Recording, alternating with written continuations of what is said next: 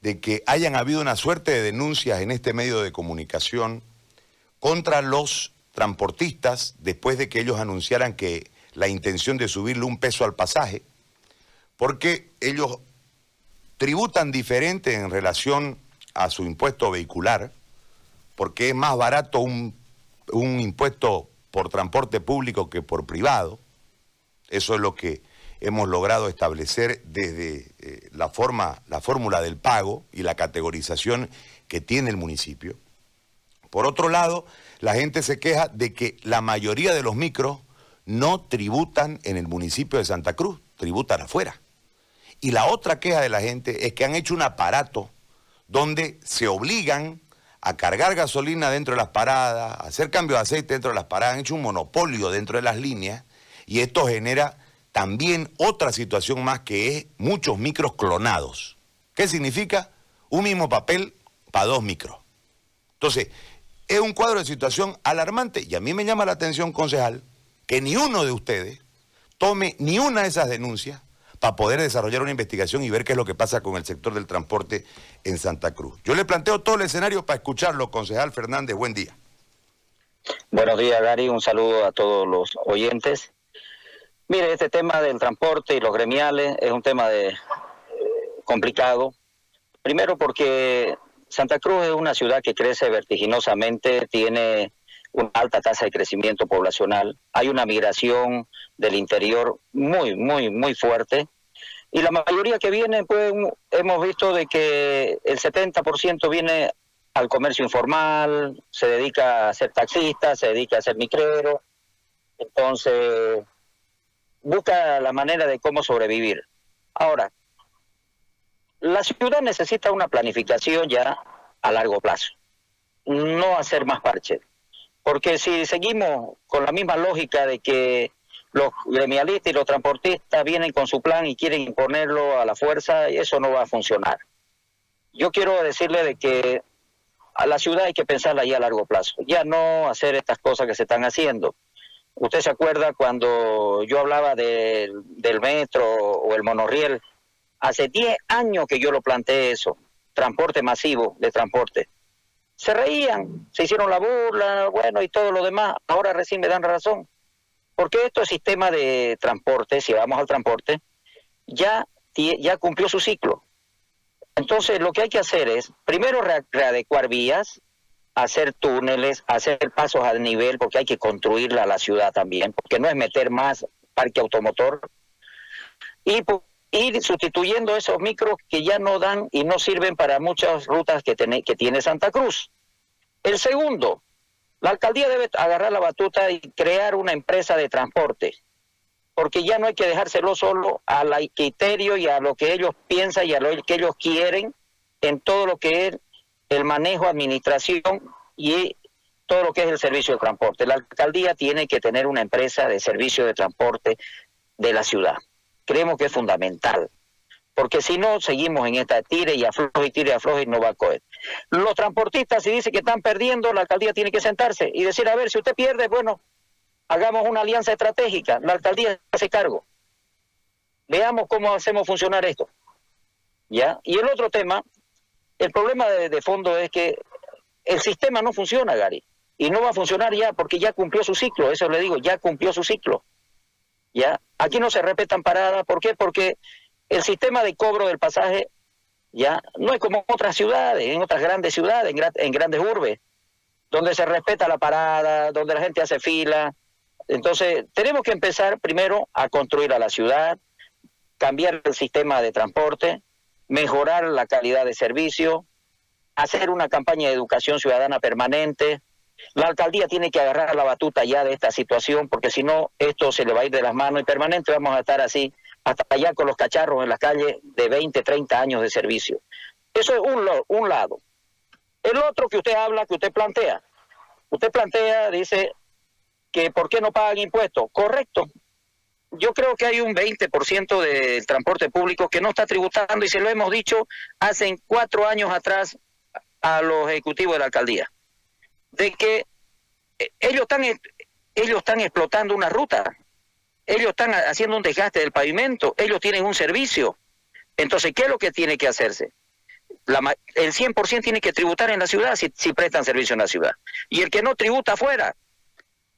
Segundo, ya, ya se tiene que dar mejores condiciones al chofer. El chofer en este momento gana a destajo, como se dice, porcentaje. Por eso es que andan correteando de un lado para el otro. Si vos le pones un sueldo, le das un seguro y le pones reglas claras del juego en el tema del respeto a las normas y a la, a la señalética de la ciudad, ya, y le pones buenas sanciones y si que se hagan cumplir, la cosa va a funcionar diferente. Pero yo creo de que ya el tipo de sistema que tenemos ahora no funciona, Gary. Creo que eso es ahí fundamental, hay que cambiar, hay que sustituir, ya hay que hacer, hay que poner un servicio de transporte masivo, hay que adecuar las, las vías y hay que hacer una serie de construcciones de la ciudad porque la ciudad hay que construirla, porque si no, eh, no va a abastecer a la cantidad de vehículos de particulares como también del servicio público.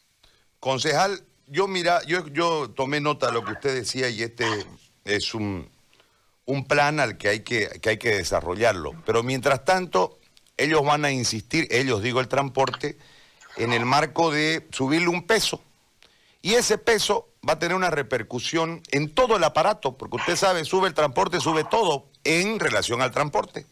En consecuencia, el ciudadano que ahorita está yesca, que está asustado, en la mayoría de los casos está dolido porque se le murió alguien o está preocupado porque se le enfermó alguien, va a tener otro, otra preocupación más que que no le... Ahorita no le alcanza, imagínese si sube el boleto, el boleto, el pasaje. Entonces, ¿qué solución ustedes como concejales pueden generar desde el Consejo para que el Ejecutivo ejecute? Porque yo veo de verdad, y esto lo digo con absoluto respeto, y usted me dirá si estoy equivocado, que ustedes los concejales, este, se lo voy a decir así en un, lenguaje figurativo, son como, en esta gestión por lo menos, y en muchos temas, son como el perejil en la sopa, ¿no? Ni, ni alimentan, ni cambian sabor, pero adornan. Entonces, en ese marco, yo con absoluto respeto se le planteo la pregunta, ¿qué se puede hacer desde el sitio que usted tiene de concejal, con sus colegas concejales, para defenderla a la gente? Porque la gente no va a poder pagar ese peso. Lo primero, Gary, eh, hay, que, hay que valorar lo que uno hace en función de lo que es cada uno como concejal. Ya, yo no me gustaría que me meta en medio del bollo, porque el concejal que más ha enfrentado a esta gestión, el concejal que más ha fiscalizado y sigue fiscalizando, soy yo. Ve, ya, y le doy un ejemplo para un paréntesis en esto. El único concejal que ha ido a la fiscalía, a la contraloría, a ver todos los casos que se, se denunciaron, la única denuncia que hay es de, es de Johnny Fernández, ni un otro concejal. ¿Ya? Cuando hay temas que enfrentar, lo digo de frente. Yo no soy de lo que voy a media tinta. ¿Ya? Porque yo veo de que cuando las cosas están mal hay que arreglarlas. ¿Ya? Porque no es criticar y criticar nomás. Ahora, en este tema del pasaje, yo estoy en contra que se suba el pasaje. La alcaldía debe asumir la batuta y esa es una propuesta que yo he hecho. Si los, si los transportistas dicen que no le va bien y que están perdiendo, siéntense con el, con el alcalde, siéntense ahí y veamos y si ellos no pueden manejar el tema, que la alcaldía lo maneje, pues. En, época de pandemia, de dificultades económicas, para eso está el Estado. El Estado tiene que agarrar la batuta, no, de, no cargárselo todo al, al ciudadano y decir, ¿sabe qué? Si los transportistas cobran tres, paguen tres. No, porque hay que ver lo que usted dice, la situación económica de la, de la alcaldía, de los vecinos. Entonces, primero, yo estoy en contra de que se suba el pasaje. Segundo, si dicen que están perdiendo, hagamos una alianza estratégica, que la alcaldía también asume ese rol. Y veamos. Y si hay que ver de que los sus costos no dan, la alcaldía tiene que asumir un rol ahí, protagónico, de decir, a ver, ¿cómo hacemos? Si ustedes dicen que no, si le pasen olor a nosotros el negocio, nosotros lo hacemos. A ver, atrevámonos a eso. Esa es la propuesta que yo tengo, Gary. Porque si no vamos a estar ahí, que el uno dice una cosa y el otro dice otra. Entonces, la alcaldía y el alcalde tienen que asumir esa responsabilidad y decir, señores, ok, ustedes no me van a clavar más eh, incremento de pasaje y si dicen que están perdiendo, vengan, siéntense, pásenme su parque automotor, yo lo voy a administrar. Yo como alcaldía me pongo a trabajar con ustedes. Le garantizo el trabajo a los choferes. garantizo el servicio hasta el último barrio de Santa Cruz. Pero tiene que ser la alcaldía que tiene que agarrar la batuta. En eso yo le digo, ese, eso, si yo fuera alcalde, yo lo haría. Yo agarraría la batuta y bueno, venga, yo manejo. Si ustedes dicen que pierden, venga, yo me hago cargo. ¿Ya? Y bueno, si hay que ganar, ganemos. Pero si hay que perder, perdamos también. Porque todos los ciudadanos estamos perdiendo. Esta pandemia nos está arrastrando a todos, los grandes y los chicos. Pero tenemos que también tener la voz autorizada, tenemos que tener firmeza y tenemos que tener salidas y alternativas como autoridades. Si no, ¿para qué hay autoridades? Si son ellas las que tienen que dar la solución. Concejal, le hago la última consulta ya en, el, general. ¿Cómo evalúa usted al Ejecutivo conducido por la arquitecta Angélica Sosa? ¿Y cómo evalúa el Ejecutivo conducido por Percy Fernández. En una palabra, la gestión que por esta coyuntura política del país tiene una prórroga y parece que va a llegar al año de prórroga con absoluta facilidad. Sí, todos parece que esto, la verdad es que está mal. Yo soy eh, contrario a que sigamos en esta prórroga y prórroga. Yo creo que ya se debería convocar elecciones para, eh, si es este 18 de una vez, echémosle yo mandé una carta al Tribunal Electoral diciéndole como jefe de la UCS, diciéndole de que se hagan todas las elecciones, de una vez la nacional, departamental y municipal, y un solo gasto. Vamos a gastar 300 millones en esta elección, este Gary, y después viene la otra, otros 300. Cuando la gente se está muriendo de hambre, cuando la gente no tiene ni medicamento, ni trabajo. O sea, debería haber una sola elección y listo. Segundo, sobre el tema de la gestión de Percy y de la señora Angélica son cosas totalmente diferentes. Percy Fernández obviamente ha tenido 14 años, 15 años de gestión, ¿ya? y la señora Sosa ahora ha continuado lo que quedaba de esta última recta final. Y le tocó la pandemia. Ahora todo ha cambiado, porque todos los planes, todo lo que había para hacer en la ciudad, se paralizó todo. La ciudad está paralizada en la mayoría de los programas y proyectos. Y todo se está apuntando a lo que es paliar la situación de desesperación de la gente en el tema de la pandemia, de la, del COVID. Y, y ahorita la alcaldía está concentrada en eso, Gary, no, no está haciendo más nada. Ya no está haciendo otra obra, no está haciendo refacciones, eh, está dedicándose al tema de la salud. Todo lo, el, yo diría el 80% está concentrado en el tema de, paliar esta situación, que va en coordinación con la, la gobernación, el poder central, que hasta ahora no hace nada tampoco. pero yo creo que aquí es diferente, digamos. Persia ha hecho lo que tenía que hacer, ha tenido la plata que tenía, porque él ha manejado más de 500 millones promedio de dólares por año, ¿ya? Ahora, versus este año, este año no va a entrar, eh, yo le aseguro, si entra a 200 millones harto, pero tenemos obligación también de gastar en, en lo que es paliar el tema de la pandemia. O sea, son temas diferentes y, son coyunturas que, bueno, no se la esperaba, ¿no?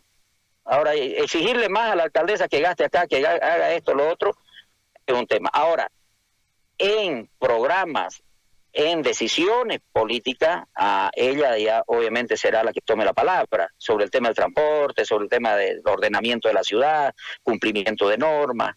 Eso es otra cosa. Bueno, le planteo la última consulta desde la perspectiva de la gente. ¿Cómo está dividida estructuralmente en relación a las pegas, como se dice popularmente, la alcaldía? ¿Es cierto que el poder del 50% de las pegas dentro de la alcaldía le corresponden al movimiento del socialismo? Mire, este tema, usted sabe, algo que no hay que ocultar y usted sabe que yo soy así a calzón quitado le tiro las cosas. Ya, primero, de que hay una alianza entre Santa Cruz para todo y el MAS. Hay una alianza. Hace mucho tiempo, desde que estaba Evo Morales. Los tres concejales del MAS son funcionales y trabajan con ellos. O sea, eso no hay que ocultar. Ocultarlo sería mentirle al pueblo. El pueblo se da cuenta de todo esto que está pasando. Cinco concejales de Percy Fernández más tres concejales del MAS son ocho. Tienen dos tercios, hacen lo que le quieren ellos con los dos tercios. Y a poco nada uno hace ahí gritando a veces porque a veces lo escuchan y a veces no, pero bueno, esa es la, es la regla del juego en, política. Entonces, el MAS está siempre ha estado gobernando, ha estado ahí adentro del, del proyecto de don Percy Fernández. O sea, eso no hay que ocultar. Y que tienen obviamente sus acuerdos legislativos, ejecutivos, pues ellos son los que manejan ese tema. ¿Qué voy a hacer? Yo no tengo. Yo no tengo acuerdo, no tengo ningún... Dijeron que yo tenía el matadero, eso es mentira. Vaya a preguntar, no pasa nada. Yo lo voy a dedicar solamente, como dije al comienzo cuando entré, a hacer una buena gestión. Si esta gestión hace bien las cosas, lo vamos a apoyar. Pero si están haciéndolas mal, no, pues no la voy a apoyar, la voy a criticar, la voy a, voy a defender todo lo que sea, digamos, los intereses de Santa Cruz. Está por encima de cualquier cálculo político.